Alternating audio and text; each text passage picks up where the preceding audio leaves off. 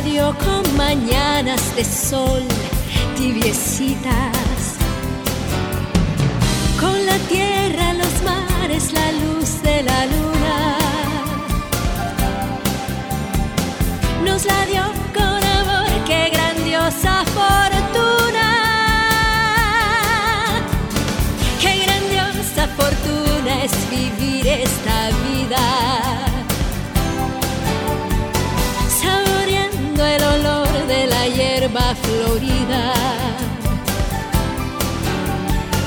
O las sabias miradas que tienen las madres. Cuando ven que sus hijos se vuelven verdades. Vale la pena vivir por la risa de un niño. Vale la pena nacer por gozar de un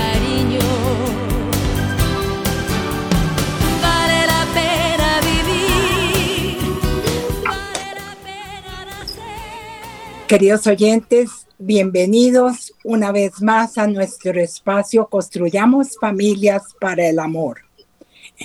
Vamos a iniciar con la oración acostumbrada, la oración por la vida.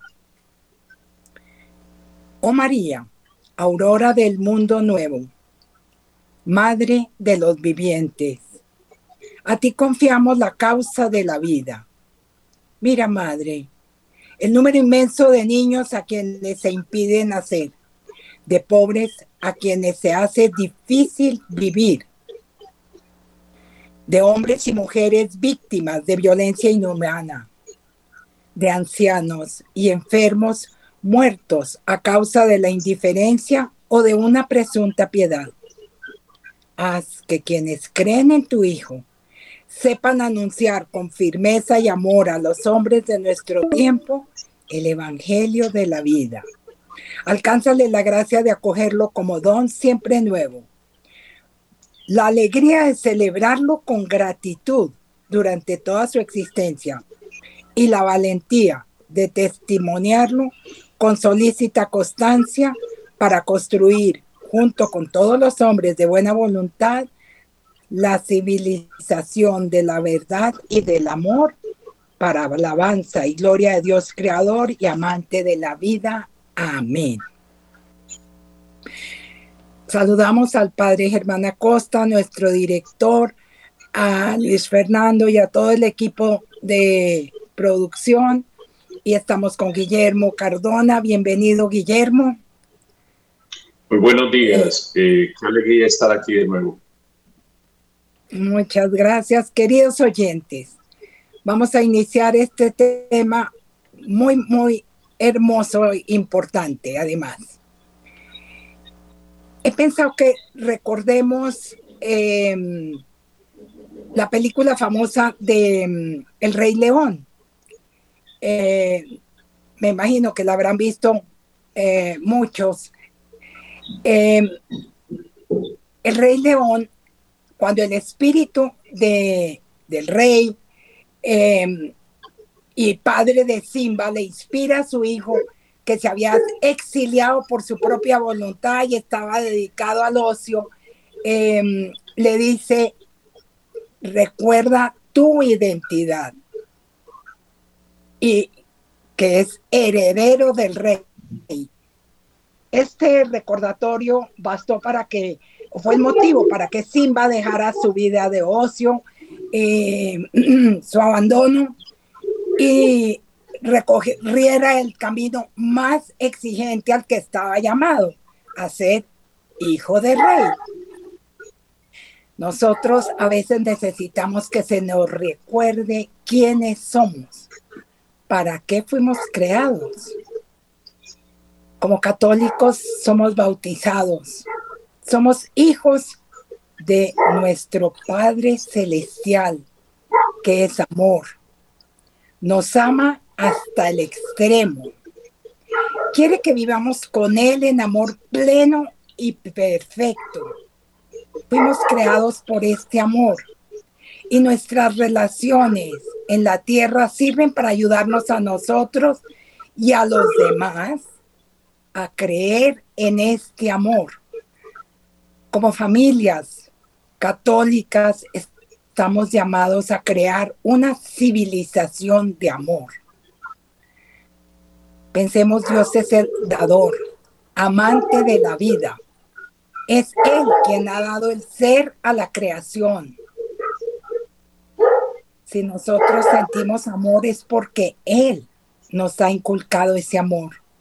Dios ama dar vida a través de su creación, dando a las parejas casadas el fruto de la entrega mm, mutua, poder imitarlo. Y nos da eh, esa, ese don maravilloso de la procreación, dar paso a una nueva vida. Este es el círculo de amor y vida que emana de Dios a través de las familias para crear una civilización de amor. Hemos sido creados por el amor y para el amor. Nosotros al dar a nuestro cónyuge eh, un amor de entrega total, experimentamos el amor de Dios y creemos en el amor. Actualmente a través de las redes sociales, de cine, televisión, nos muestran un amor hedonista que busca su propio placer la y la castidad como solo un puñado de reglas que nos impiden expresar afecto. Todo lo contrario, podemos descubrir el amor verdadero practicando la castidad. Y veamos qué es la definición de la castidad, que nos lo dice el catolicismo de la Iglesia Católica. Es la integración lograda de la sexualidad en la persona y por ello en la unidad interior del hombre, en su ser corporal y espiritual. Esta cita del catecismo quiere decir, o esta párrafo del catecismo, que aunque la castidad sí requiere que digamos no algunas cosas, incluyendo el sexo fuera del matrimonio, es mucho más que una simple negación de placeres inéditos, o perdón, placeres inmediatos, perdón. Es un sí al amor auténtico, que aunque exige esfuerzo, está de, acuerdo con quienes somos, hijos de Dios, y nos ayuda a convertirnos en, quien, en quienes fuimos creados para ser y nos conduce a nuestra felicidad suprema. Recordemos entonces de quién, para qué fuimos creados, quién nos creó y para qué. Continúa Guillermo. Bueno, muy bien. Entonces, me parece excelente introducción la que haces con esa, con esa argumentación y con ese escenario que nos presenta inicialmente del Rey León. Un gran consejo que le da el Rey León a su hijo. Recuerda tu identidad, o sea, no te olvides de tu identidad, porque tu identidad, y eso nos pasa a nosotros también, si nosotros recordamos a cada instante nuestra identidad, con la identidad nosotros salimos adelante de nuestras postraciones nos erguimos, nos paramos de nuestras caídas, porque siempre estamos recordando, es que mi papá, mi papá me espera, mi papá está allí. Incluso no tenemos miedo. Mire que los niños, si de pronto algún, algún compañerito en el colegio, en la escuela, los está amedrentando, ellos dicen, voy a decir a mi papá, o allí está mi papá, y entonces amenazan con el papá. Es sentir esa identidad, tenemos un papá. Nosotros somos hijos de Dios esta realidad de sabernos hijos de Dios y de serlo de verdad. No solo sentirnos, sino vivir como tal. Se, llama la filiación divina, la filiación divina. Y desde la filiación divina nosotros podemos salir de muchos momentos dolorosos y de muchos momentos oscuros, de muchos momentos grises de la vida, porque volver a recordar de quién somos hijos, quién nos creó, para quién nos creó, saber que hay una finalidad lo decías en el documento que leíste, hemos sido creados para el amor. Pero ¿quién nos creó? El amor mismo. Somos producto del amor con una mayúscula. El amor con una mayúscula es Dios, Dios es amor, Dios es el amor. El amor por amor nos creó para el amor. O sea, Dios por amor nos creó para Él. Y ahí está el sentido de la vida. Entonces, vivir como tales. Un autor espiritual que se llama San José María Escriba de Balaguer, en uno de sus libros que se llama Camino, tiene una reflexión hablando precisamente de la filiación divina, de la condición de hijos de Dios. Dice, mira los hijos de los reyes, los hijos de los reyes, cómo se comportan, cómo procuran mantener la dignidad de la realeza. Y les enseñan a esos niños desde niños cómo vestirse, cómo hablar, cómo caminar, cómo peinarse, cómo saludar, cómo despedirse, cómo comer, cómo sentarse a la mesa, cómo manejar los cubiertos. Mantienen siempre la hidalguía, mantienen la identidad, la altura, porque son los hijos de los reyes. Pues así nosotros somos hijos del único rey verdadero, del Dios, Dios de Dios, luz de luz, Dios verdadero, Dios verdadero. Somos hijos de Cristo Rey, somos hijos del Rey de Reyes y Señor de Señores. Entonces debemos vivir como tal. ¿Qué dicha esa limpieza? La limpieza de pies a cabeza, la limpieza de cuerpo, la limpieza de alma, son las que nos a Dios, la limpieza en nuestros pensamientos, la limpieza en nuestra inteligencia, la limpieza en nuestros deseos y afectos, en nuestro corazón, limpios de corazón. La limpieza en nuestra voluntad, amar lo que Dios ama, aunque a veces nos cueste. No siempre todo lo que debemos hacer nos gusta hacerlo. Sabemos que conviene hacerlo, aunque a veces cueste. Eh, madrugar, un papá que tiene que madrugar mucho a ganarse la vida por sus hijos, seguramente no le gusta mucho madrugar. Unas veces justo otra vez costa mucho, pero hay un amor por encima de eso, hay un amor en la cumbre. ¿Cuál es el amor? El amor a la familia, el amor al, a, santificar los pequeños deberes de cada instante, de cada día. Es una configuración con Cristo, una configuración Eso nos va metiendo en el campo de las virtudes. No se puede concebir un hijo de Dios que no sea virtuoso si uno se pusiera a analizar la etiqueta que cumplen los hijos de los reyes, y cuando uno ve películas por ahí de cuentos de hadas y demás, se ve uno mucho como en, en, eh, en, la monarquía cuidan mucho el, el príncipe o la princesa que tengan los modales para que sean mejor que los otros príncipes o para que por lo menos den la altura de los mejores en todos los aspectos. Virtudes, son virtudes y las virtudes son queridas por Dios, porque no de otra manera se quiere ser virtuoso, sino es porque se tiene amor. La, el punto de partida para buscar ser virtuosos es amar, es saber que somos hijos del amor, es saber que nos amamos nosotros mismos, porque queremos mantenernos en esa medida. Y desde ahí estamos en condiciones de amar. Y uno quiere amar a los demás, primero hay que amar a Dios por sobre todas las cosas. A Dios de primero. Dios es el primero. Dios es el número uno. Dios es el valor, mucho más que el valor, valor infinito.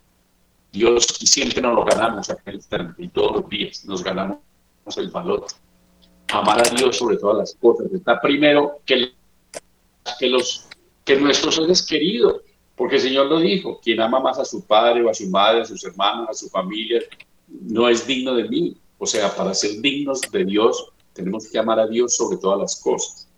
En es, la persona que ama a Dios sobre todas las cosas es porque se ama a sí misma. Entonces, mire que si nosotros amamos a Dios como lo debemos amar y nos amamos a nosotros, ya es lo que tenemos para dar a los demás es amor. Bueno, y si no lo tenemos, y si nos falta mm, eh, ganar mucho en ese terreno, pues ahí está la lucha por las virtudes. Todos tenemos que luchar, todos tenemos eh, eh, lo que llaman los teólogos el fomes peccati, que es la inclinación al pecado, el pecado es agradable, el pecado nos arrastra, el espíritu del mundo nos propone el pecado, y uno se satisface en el pecado, el que sea la gula, la envidia, la lujuria, la avaricia, lo que sea. Pues a todos, los, todos, todos estamos hechos de la misma pasta y todos tenemos esa inclinación al pecado. Pero o nos quedamos en nuestro pecado y en nuestros vicios, o nos proponemos con buena voluntad y con buen razonamiento, inteligencia y voluntad a salir de ahí. Y empieza un camino de la virtud. Empieza la lucha por erradicar de mí defectos y vicios y por incorporar en mi vida virtudes, que es lo contrario. Lo contrario. Y son actos repetitivos buenos con la intención de mejorar. El Señor nos decía en, las personas de Adán y Eva, pero para toda la humanidad, crecer y multiplicados. Esa primera, ese primer mandato imperativo es que no podemos crecer si no somos virtuosos. Crecer es mejorar como personas y es precisamente ahí está la virtud. Todo el planteamiento de las virtudes, que es un tratado y que es una lucha de toda la vida. Adelante, Margarita. Es hermoso, de verdad. Además, somos hijos de Dios, pero eh, Dios nos ha dado las herramientas, Dios nos ha dado todo lo necesario para poder ser hijos de Dios, para tener eh, la dignidad y poder eh, mm, trabajar por, por esta grandeza que Él nos ha dado. Jesucristo nos da las gracias. Él instituyó la iglesia. Vino Jesús al mundo. Primero a darnos ejemplo y a darnos su palabra. Él nos entregó su palabra en su predicación. Instituyó la iglesia. Nos envía el Espíritu Santo. El Espíritu Santo que es Dios que comunica los siete dones. Eh, instituye los, los sacramentos para recurrir a ellos en todos los momentos de nuestra vida y mantenernos en gracia. Mantenernos en gracia es ser, procurar ser como hijos, ser hijos de Dios y procurar ser como Dios. Ser perfectos como vuestro Padre Celestial es perfecto. Recordemos eso, queridos oyentes. Somos hijos de Dios y debemos ser perfectos como nuestro Padre es perfecto. También Dios nos ha dado a la Santísima Virgen María, la Inmaculada, modelo de virtudes. Y con San José crearon un hogar perfecto, modelo, modelo. La Sagrada Familia es modelo. Entonces, los hijos de Dios debemos ser, imitar ese modelo hermoso que Dios nos regala. Eh, y comunicar a nuestros hijos, inculcar en niños, jóvenes y nosotros personalmente para actuar y trabajar constantemente en las virtudes. Eh, más adelante Guillermo nos va a hablar de las virtudes porque vale la pena que tengamos en cuenta las virtudes que debemos ejercitar e inculcar desde pequeños en nuestros hijos como educadores, pero obviamente practicarlas nosotros también. Vamos a una pausa musical y volveremos dentro de unos momentos, queridos oyentes. Vamos a escuchar una canción hermosa de Radio María.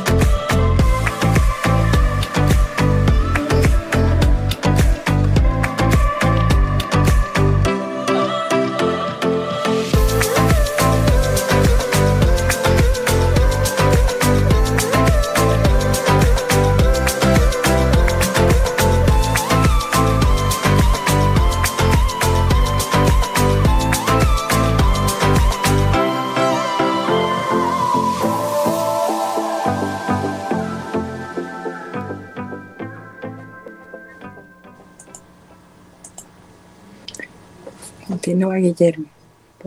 Bueno, muy bien. Entonces, después de la pausa musical, continuamos con el tema de hoy.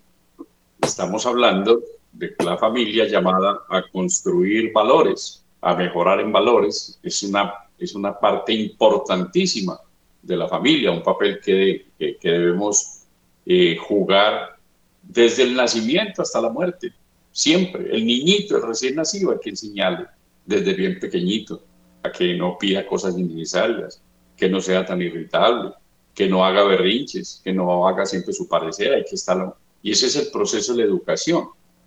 Crecer en virtudes es educación. Educación hoy en día muy mal entendida. Hoy en día la educación se entiende, sobre todo en muchos establecimientos que se llaman establecimientos de educación, se entiende como centros de información. Centros de información de ciencias eh, conocidas que están a la mano y hoy en día con la inteligencia artificial ni se diga y con el Internet ni se diga que la gente ni siquiera está aprendiendo las cosas que deben aprender como información, sino que buscan, copian y pegan y con eso presentan los trabajos. Y no aprendieron absolutamente nada, no tienen ni idea de lo que encontraron, de lo que leyeron y de lo que pegaron, pero entregan allá para tener una calificación. Entonces, ya Santo Tomás de Aquino nos decía una diferencia entre tener información y educarse. Decía, el, el, tener información, recuperar información y conocer ciencias externas, ciencias, las ciencias sociales, las ciencias biológicas, etcétera, las ciencias de la naturaleza, y partir esa información, compartir esa información con, con otras personas entre el educador y el educando, eso se llama educare, educare, viene de un vocablo que llama educare, es dar información. Pero el más profundo y el que propone es educere, se escribe educere con C, educere, y se pronuncia educere, es del latín. Y educere quiere decir extraer de adentro, extraer de adentro, sacar de adentro, sacar de mi corazón, sacar de mi inteligencia, sacar de mi voluntad, sacar de mi ser interior el deseo de ser mejor el deseo de crecer como persona, el deseo de superarme, el deseo de superar mis limitaciones, de no quedarme toda la vida siendo envidioso, de no quedarme toda la vida siendo perezoso, de no quedarme toda la vida siendo criticón, de no quedarme toda la vida siendo eh, una persona resentida, que por todo me resiente, me resiento y no le perdono a nadie. O sea, todos tenemos esas luchas. Y el educador eh, en, a carta cabal, el verdadero educador debe a cada estudiante sacar de dentro de ese mismo estudiante lo mejor que hay de esa persona y con eso empezar a trabajar hacia un avance, hacia un crecimiento, hacia un mejoramiento de la personalidad, hacia un enriquecimiento personal.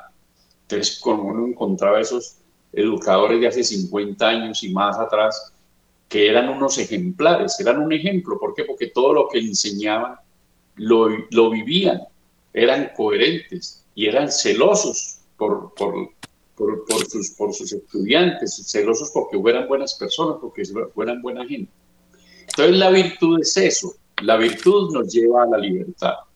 Los vicios nos esclavizan, en cambio las virtudes nos liberan. El hombre debe ser un caminar siempre hacia la libertad, porque la libertad es la capacidad que tiene el hombre de llegar a Dios. Y yo no llego a Dios con los vicios, yo llego a Dios es con las virtudes.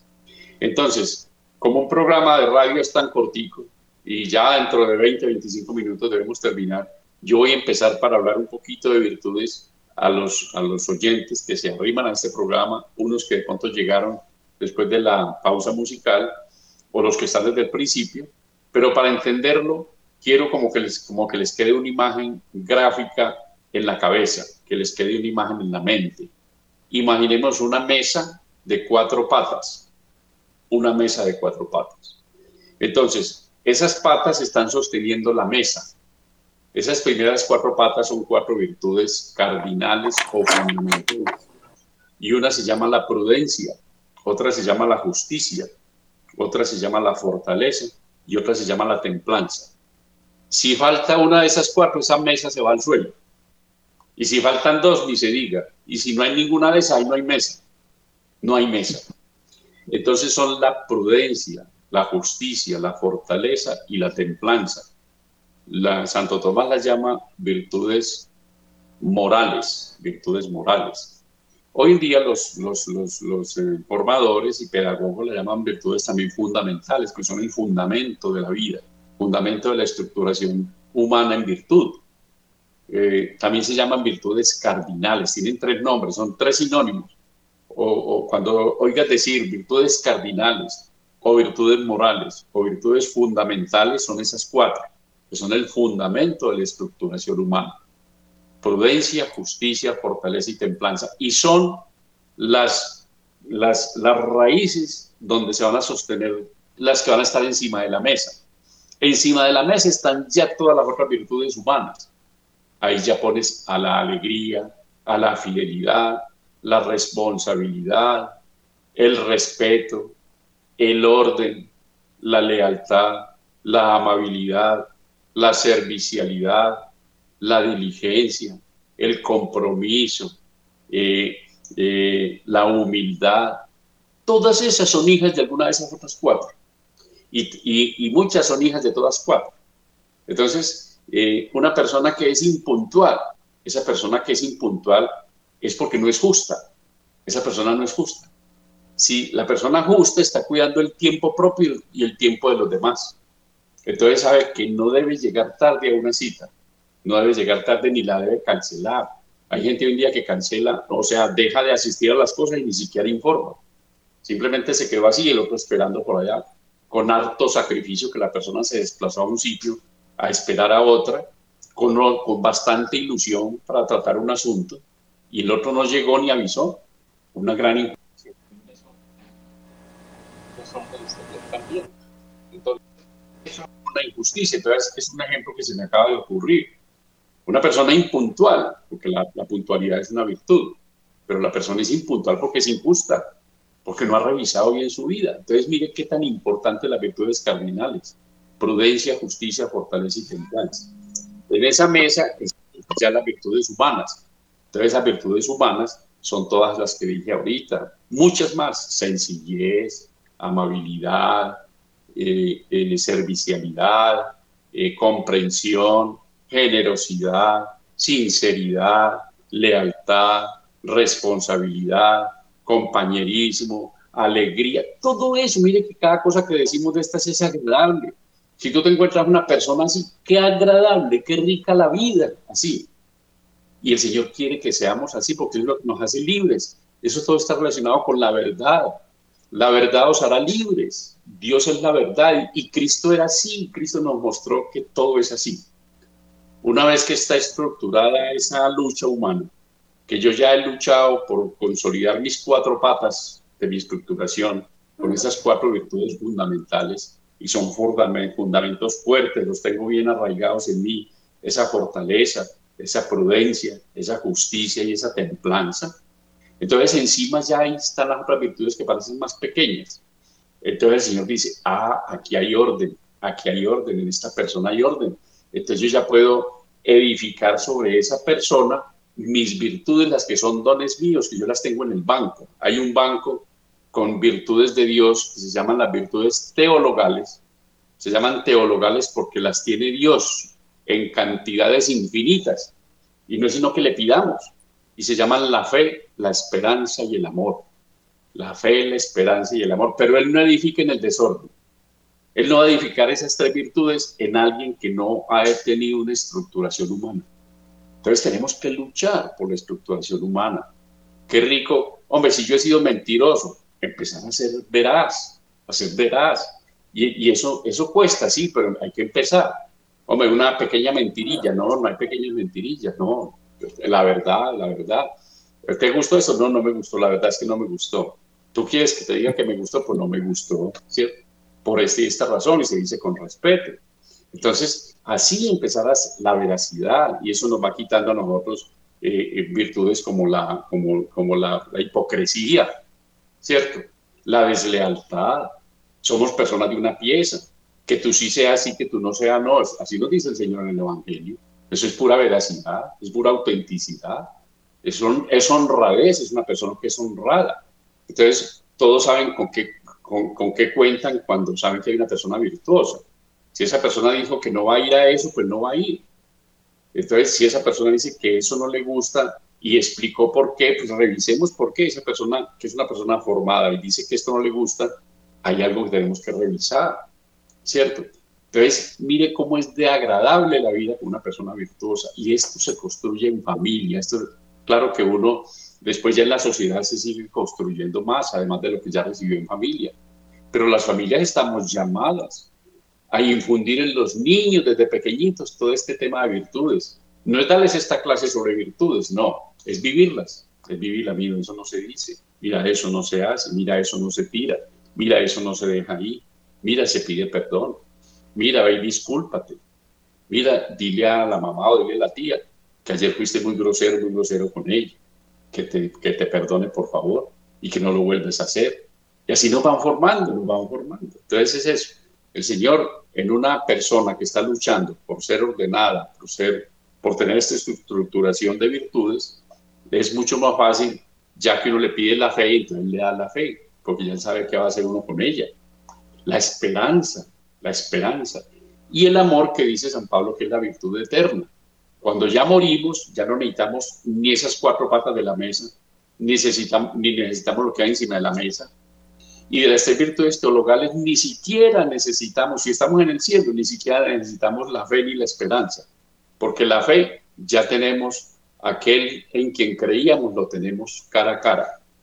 Y la esperanza tampoco, porque aquel quien esperábamos también lo tenemos cara a cara y lo disfrutamos. Y necesitamos la virtud eterna, que es la virtud del amor, para amarlo eternamente. Y entonces es la que nos debe prevalecer en todo momento. Sin amor no luchamos por ser puntuales. Sin amor no luchamos por ser sinceros. Sin amor no luchamos por ser veraces, etc. Bueno, yo lo más que un perdido cuando aparece, entonces más bien te doy la palabra nuevamente a ti, Margarita. Si te parece, hacemos una pausa musical y continúas tú, Guillermo, porque tú eres experto y hablas hermoso sobre las virtudes. Bueno, Todo lo real.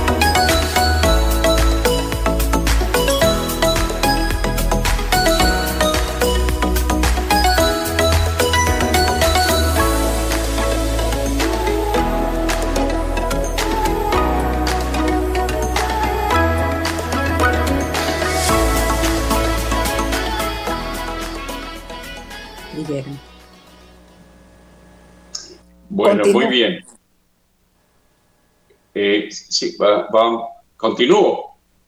Listos, claro que sí. Bueno, muy bien. Entonces, ¿de qué nos ganamos saber mucho si no hemos aprendido a hacer? Es muy importante aprender a hacer, edificar nuestro ser, ser persona, ser persona, ser eso que Dios quiere que seamos, ser personas. Y después de que ya somos personas, ya todo lo que sepamos, todo lo que aprendamos, Seguramente cuando uno es persona, uno empieza a descartar saberes. Hay cosas que no me interesa saber eso. A mí, por ejemplo, ¿qué me va a importar en este momento saber sobre armas? Saber mucho manejar armas. ¿Para qué si no, estoy, no quiero matar a nadie? ¿Cierto? Entonces, hay cosas que uno empieza a descartarlas. No todo lo que, lo que, lo que se puede saber se debe saber. Y, y hay cosas que uno sabe pero que no sirven para nada, entonces no las aplica, ¿cierto? Lo importante es ser, primero que todo ser. Cuando uno aprende a hacer, ya la vida es agradable, porque uno está cumpliendo lo que Dios quiere. Al final de nuestros días o al atardecer de la vida seremos juzgados en el amor, nos dice San Juan de la Cruz. No seremos juzgados en el saber, no, él no dice que seremos juzgados en el saber, nos dice que seremos juzgados en el amor, y todas esas personas que han tenido una segunda oportunidad de vida después de morir y el Señor por misericordia los devuelve a la vida, que sigan viviendo y que den testimonio de cómo los examinaron, siempre están hablando de que los examinaron en el amor. Somos examinados en el amor y el amor se manifiesta es creciendo en virtudes. Entonces, es la adquisición de hábitos, la adquisición de hábitos buenos, no la adquisición de hábitos malos, porque también hábitos malos. Los hábitos malos nos llevan al vicio, que es lo contrario de la libertad. Los hábitos buenos nos llevan a la virtud. Entonces es la repetición de actos buenos con el deseo de mejorar. ¿Para qué? Para amar más a Dios, para amarme mejor yo y para amar más a los demás. O sea, se requiere una intencionalidad. El ser humano debe tener buenas intenciones, intencionalidad educativa. La intención es la que, la, que en realidad da razón del, bien ser del hombre, ¿cierto? Eh, por eso es las obras, obra, ¿cómo es? Obras son amores y no buenas razones. La gente está llena de buenas razones, pero sus obras no lo dicen. Ahora, un planteamiento, un buen razonamiento, una persona que piense bien, que luego tiene buena voluntad para realizar lo que pensó, esa persona debe realizar esas obras también con su corporalidad, o sea, con todo el ser. El cuerpo humano termina realizando las obras que hay en el corazón, en la mente y en la voluntad. Entonces, si yo me voy a visitar a un enfermo y hacer una obra de caridad, es porque, es porque yo no la podía hacer si no puedo desplazarme si, no puedo desplazarme. Entonces mi cuerpo me está llevando, está llevando mi inteligencia, mi voluntad, mi corazón a hacer una obra de caridad. Necesito la corporalidad para también realizarla. Hay personas que no lo pueden hacer, entonces lo hacen desde donde están. Pero por eso cuando dice pensamientos, palabras y obras, las obras son las que realiza el hombre con su cuerpo. Entonces, por eso también el cuerpo es de Dios y también hay que santificarlo. Por eso vienen todos esos temas ya de la pureza, de la pureza, de la limpieza del corazón, ¿cierto? Entonces, eh, las, he pecado mucho de pensamiento, palabra, obra y omisión. A fin de cuántas cosas hay que revisar. Pensamiento, palabra, obra y omisión, cuatro cosas. Las obras. ¿Con qué pecamos? Con lo que más pecamos con el cuerpo. Obras, obras que no son de Dios, que, no, que no quiere Dios, que dañan nuestra alma. Entonces se requiere la intención. La intención es lucha, hay que luchar para ser virtuosos requiere el compromiso de la voluntad, porque hay tantos jóvenes que desde niños hoy en día no quieren hacer nada, no quieren hacer nada, no quieren trabajar, no quieren darle un golpe a la tierra, eh, porque son de mala voluntad, son voluntariosos, no les formaron la voluntad de los grandes favores que los papás le podemos hacer a los hijos y estamos obligados a hacerlo, es formarle la voluntad, formarle la voluntad. Si les ayudamos a formar su voluntad, serán recios, serán fuertes, serán amables, serán amorosos, serán comprometidos, tendrán ideales grandes en su vida, tendrán magnanimidad, estarán pensando en, cosas grandes, en llegar a grandes, a grandes metas, siempre de servicio y de amor. Pero si no les formamos la voluntad, les da pereza todo. Quieren estarles al pie de un televisor, al pie de un celular, comiendo todo el día y mirando cosas y sin siquiera mirar lo que están comiendo, porque están esclavizados de una pantalla. Entonces, no han formado la voluntad. Yo he conocido en mi consultorio jóvenes que le dicen a los papás, ustedes vean, yo no quiero trabajar, yo nunca voy, a trabajar. Ustedes me tuvieron, ustedes para qué me tuvieron, manténganme, manténgame, y no quiero hacer nada, ¿y qué? Ah, bueno, no formaron la voluntad y estos padres están hoy en día en la depresión más profunda, pero es que perdieron el tiempo cuando había unos periodos sensitivos y había que activar unas acciones para que estos niños aprendieran a no ser voluntariosos. Ahorita son voluntariosos. ¿Qué decían los angelitos a los pastores el día de la Navidad? En la tierra paz a los hombres de buena voluntad. Buena voluntad. Si no tienes buena voluntad, jamás tendrás paz vas a tener una cantidad, una guerra contra ti, contra ti mismo, contra ti misma, porque no tienes buena voluntad. Entonces, ¿cómo se forma la voluntad? Con encargos, con exigencia. La exigencia también es amor. A veces a los educadores y a los padres de familia se nos va la mano porque únicamente damos cariño. Si únicamente damos cariño y no damos exigencia, formamos unos buenos para nada. unos no sirven para nada, no sostienen una lombriz dándole la barranca, no sostienen, no quieren trabajar, no quieren hacer nada. Y si únicamente le damos exigencia y no le damos cariño, entonces tenemos unos amargados que van a amargar a todo el mundo, se van a, se van a educar en la violencia y luego si algún día forman un hogar van a ser violentos, van a ser maltratadores de su familia. Entonces hay que conjugar una cosa que conjuga Dios, conjugar, y ese es el tema de la educación, conjugar por un lado cariño y por otro lado exigencia. Es exigencia y cariño, exigencia y cariño. Lo mismo nosotros, tenemos que exigirnos, pues también nos tenemos que querer, también nos tenemos que querer, hay que sacar raticos para descansar, para atendernos, para un buen paseíto, para, un, para disfrutar algo bueno. La, la vida está llena de cosas buenas, también tenemos que retroalimentarnos con las cosas buenas, en cierta forma como premiarnos para seguir luchando, para seguir sirviendo. También eso es virtud. No únicamente es una ascética de que únicamente es exigencia y, y, sacrificio y, y, nada de gozar las cosas buenas. No, tenemos familias, hay que gozar en familia las cosas, también es virtud de eso. la, la, virtud requiere el apoyo de otras virtudes, ninguna virtud viaja sola. Las virtudes son como un racimito de uvas, que nunca yo he visto que, un, que, que, en una, que en una de uvas de una uva sola, no siempre son racimos. Así son las virtudes y así son los vicios. Hay una montonera de virtudes, pero también hay una montonera de vicios. El que es perezoso, es perezoso y es mentiroso y es rebelde y, y, y, ofende y se defiende ofendiendo. O sea, porque tiene una cantidad, siempre van amarradas. Pero una persona que es amorosa, la persona que es amorosa es comprensiva, es generosa, es, tolerante, es paciente, pero también corrige, piensa ver cómo ayudar. O sea, siempre las virtudes están hermanadas, van juntitas, siempre siempre unas llevan las otras. Ninguna virtud crece sola entonces.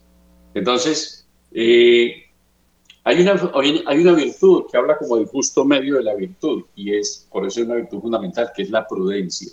Es muy importante la prudencia, porque la prudencia es la virtud de, la, de los verdaderos sabios, verdaderos sabios. Entonces, esa virtud que es tan bonita, yo creo que proponemos que de pronto hagamos unos programas donde empecemos a tratar cada una por aparte de esas cuatro virtudes cardinales, pero hoy me adelanto un poquito como con lo de la prudencia, porque la prudencia es como saber qué va con qué, lo que decía la mamá a un hijo. Prudencia, mi hijo, es saber qué va con qué. Bueno, pues eso es una definición muy de cocina de las mamás, pero, pero en el fondo es eso. La prudencia es saber cuándo, cómo y dónde actuar o cuándo no actuar, cuando sí hay que actuar, pero todavía no. Si hay que actuar, pero esperemos hasta mañana, a que le pase el enfado a esta persona o a que me pase el enfado a mí, o a este borrachito, sí corregirlo, pero no en este momento durante la borrachera, sino mañana que esté en el guayabo, ¿cierto? Cuando ya escucha un poquito más y se le da juguito y se le da con que pase el guayabo, pero a la vez se le va dando los consejos a tiempo. O sea, la prudencia es la medida justa del momento justo de las cosas dicen algunos pensadores que es el justo medio de la virtud, porque una virtud cuando está en exceso se vuelve vicio, ¿cierto? Pongamos, por ejemplo, una persona muy generosa, pero imprudente. Entonces, si una, una señora es, o un señor es muy generoso, demasiado generoso, no puede ver a nadie que le pida nada porque le da lo que tenga.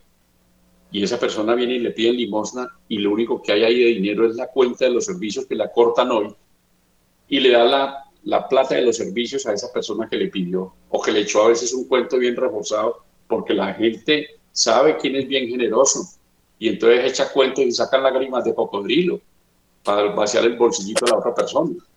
Entonces lo dio y, les, cuentan, les cortan los servicios. Pues por generosidad cometió una injusticia. cometió una injusticia, se quedan sin servicios. Y si de pronto tenían esa cuenta con mucho sacrificio, entonces ¿dónde van a volver a conseguir para pagarla? esa no se puede dar, ¿cierto? O sea, hay que mirar. Las virtudes todas tienen su trato, tienen su manejo. Entonces, hablan de que la prudencia es como el justo medio de la virtud. Entonces, una persona demasiado generosa. Ahora, ya lo contrario de la generosidad, la tacañería, la miseria, ser miserables, tampoco, tampoco. Entonces, hay que mirar. O sea, el tema de las virtudes es un tema de toda la vida, toda la vida. Yo por eso a veces He hecho programas únicamente sobre la virtud de la sencillez. Otras veces he hecho programas sobre la virtud de la humildad. Otras veces he hecho virtudes sobre eh, la, corrección fraterna, ¿cierto? ¿Cómo corregirlos? Bueno, oiga, pero si estoy hablando mucho, ya es tiempo que Margarita nos, nos tome la palabra para que despide el programa y demás. Sí, la virtud, eh, esa disposición habitual y firme de hacer el bien, de verdad es importantísimo profundizar en esto. Permite a la persona no solo realizar actos buenos, sino dar lo mejor de sí misma, con todas sus fuerzas sensibles y espirituales, todas las fuerzas que Dios nos da además. Entonces somos hijos de reyes con todas las herramientas, con todas las fortalezas que Dios nos da, las gracias especiales. Las virtudes disponen todas las potencias del ser humano para armonizarse con el amor divino. Nos decía San Gregorio de Niza, el objetivo de una vida virtuosa consiste en llegar a ser semejante a Dios. Y las virtudes morales se adquieren, como bien nos lo decía Guillermo, mediante las fuerzas humanas, fuerzas humanas con ayudas de la gracia santificante, formar la voluntad, eh, los hábitos nos crean las virtudes. Es importantísimo. Eh, lo que hablabas, Guillermo, sobre la puntualidad, sobre la, eh, el tener en cuenta a los demás, el servicio a los demás, todos esos son hábitos que podemos desarrollar en el transcurso de la vida, formando nuestras virtudes. Y los frutos y gérmenes de estas virtudes eh, es de los actos morales buenos. Entonces, es llevar a la persona a dar lo mejor de sí, hijos de reyes. San Pablo, eh, que tanto habla del amor y en la carta a los filipenses nos dice, todo cuanto hay de verdadero, de noble, de justo, de puro, de amable, de honorable, todo cuanto sea virtud y cosa digna de elogio, todo eso tenedlo en cuenta. Importantísimo para la educación de nuestros hijos, para nuestro comportamiento personal. Y realmente vale la pena, Guillermo, que ampliemos este tema de las virtudes, eh, estructurar bien en cada espacio para hablar sobre cada una de las virtudes de, eh, que son muy, muy valiosas. Entonces, continúa, Guillermo. Muy bien, entonces. Eh, una, un, una un error y, una tentación muy grave, muy grave que puede tener la persona que se propone eh, avanzar en su crecimiento personal, en su mejora personal, en la búsqueda de la virtud, en el crecimiento de la virtud, en la vivencia de las virtudes. Un error garrafal es considerarse buena ya o considerarse virtuosa. La persona que se considere virtuosa o que se considera que ella es buena se tiró todo el proceso está peor que los demás. Porque es que de, los, de, los peores males que hay es considerarse bueno o buena. No, bueno es únicamente Dios, únicamente Dios. Mire que hasta Cristo le dijeron, maestro bueno, te va a preguntar tal cosa. Muy bien. ¿Y él qué dijo? Dijo, ¿por qué me llamas bueno? Únicamente uno es bueno, Dios, ¿cierto? O sea, únicamente el bueno es la Santísima Trinidad, Padre, Hijo y Espíritu Santo, únicamente son los únicos buenos la Santísima Virgen, que, que, por ser llena de gracia y por, su, y por ser preservada del pecado original por su inmaculada concepción, nunca pecó ni siquiera venía al mente, ¿cierto? De resto, los demás, los hijos de Adán y Eva, somos frágiles. Entonces, yo lo que he visto en la vida de los santos es que los santos, con esa santidad que tienen, siempre se consideran grandes pecadores siempre dicen, Señor, yo necesito más tiempo, más años de vida para seguir llorando mis delitos, para, para seguir llorando mis pecados, para seguir sirviendo, para seguirte amando. Bueno, estas son metas muy altas, pero es que si uno no mira a la luna, no le puede pegar el, el flechazo al águila. Uno tiene que apuntarle a la luna para poderle dar al águila, ¿cierto? Entonces, aquí, y un programa de estos, pues uno habla de lo ideal, lo ideal, lo ideal. Somos, el Señor dijo que seamos santos como el Padre Celestial es santo. Que porque el Padre Celestial es santo, lógicamente, nunca vamos a tener la santidad del Padre Eterno, ni la de Jesucristo, ni la del Espíritu Santo, ni la santidad de la Santísima Virgen. No vamos a llegar a esas cumbres, no. Dios porque es infinito en el amor. La Virgen porque es la máxima obra de la creación de Dios.